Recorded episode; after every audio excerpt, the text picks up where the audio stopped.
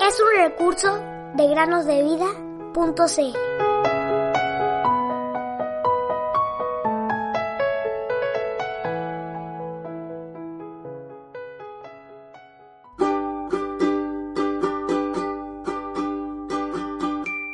Sobre toda cosa guardada, guarda tu corazón, porque de él mana la vida. Proverbios 4:23 Hola queridos amigos y amigas que nos escuchan en el podcast Cada día con Cristo. Sean bienvenidos a una nueva meditación.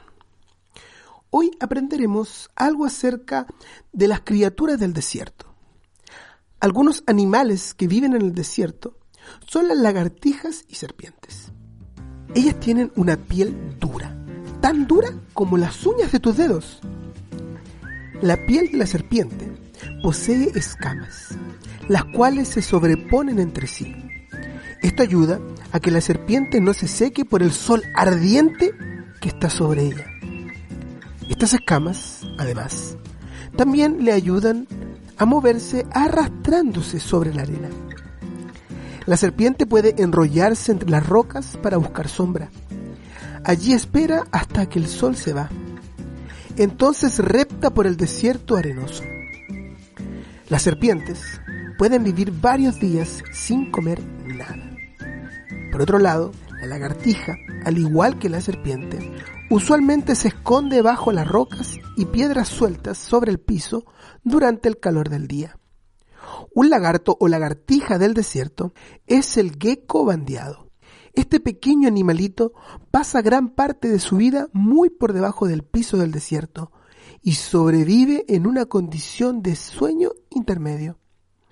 Los perritos de las praderas también pueden vivir en el desierto.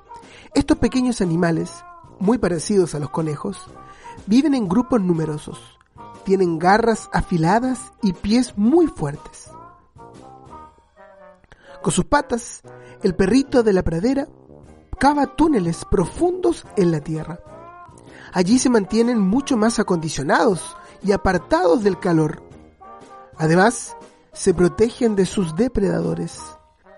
Se preguntarán, ¿por qué se les llama perritos si son parecidos a las nutrias y son catalogados como roedores?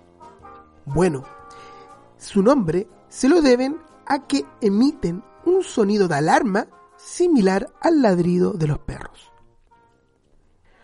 A partir de lo que han escuchado hoy, amigos y amigas, pueden averiguar más acerca de estos animalitos y meditar en la bella creación de Dios.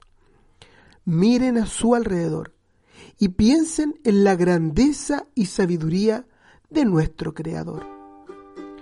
Digno eres, Señor y Dios nuestro de recibir la gloria y el honor y el poder, porque tú creaste todas las cosas y por tu voluntad existen y fueron creadas. Apocalipsis 4, 11. Oh, ven a conocer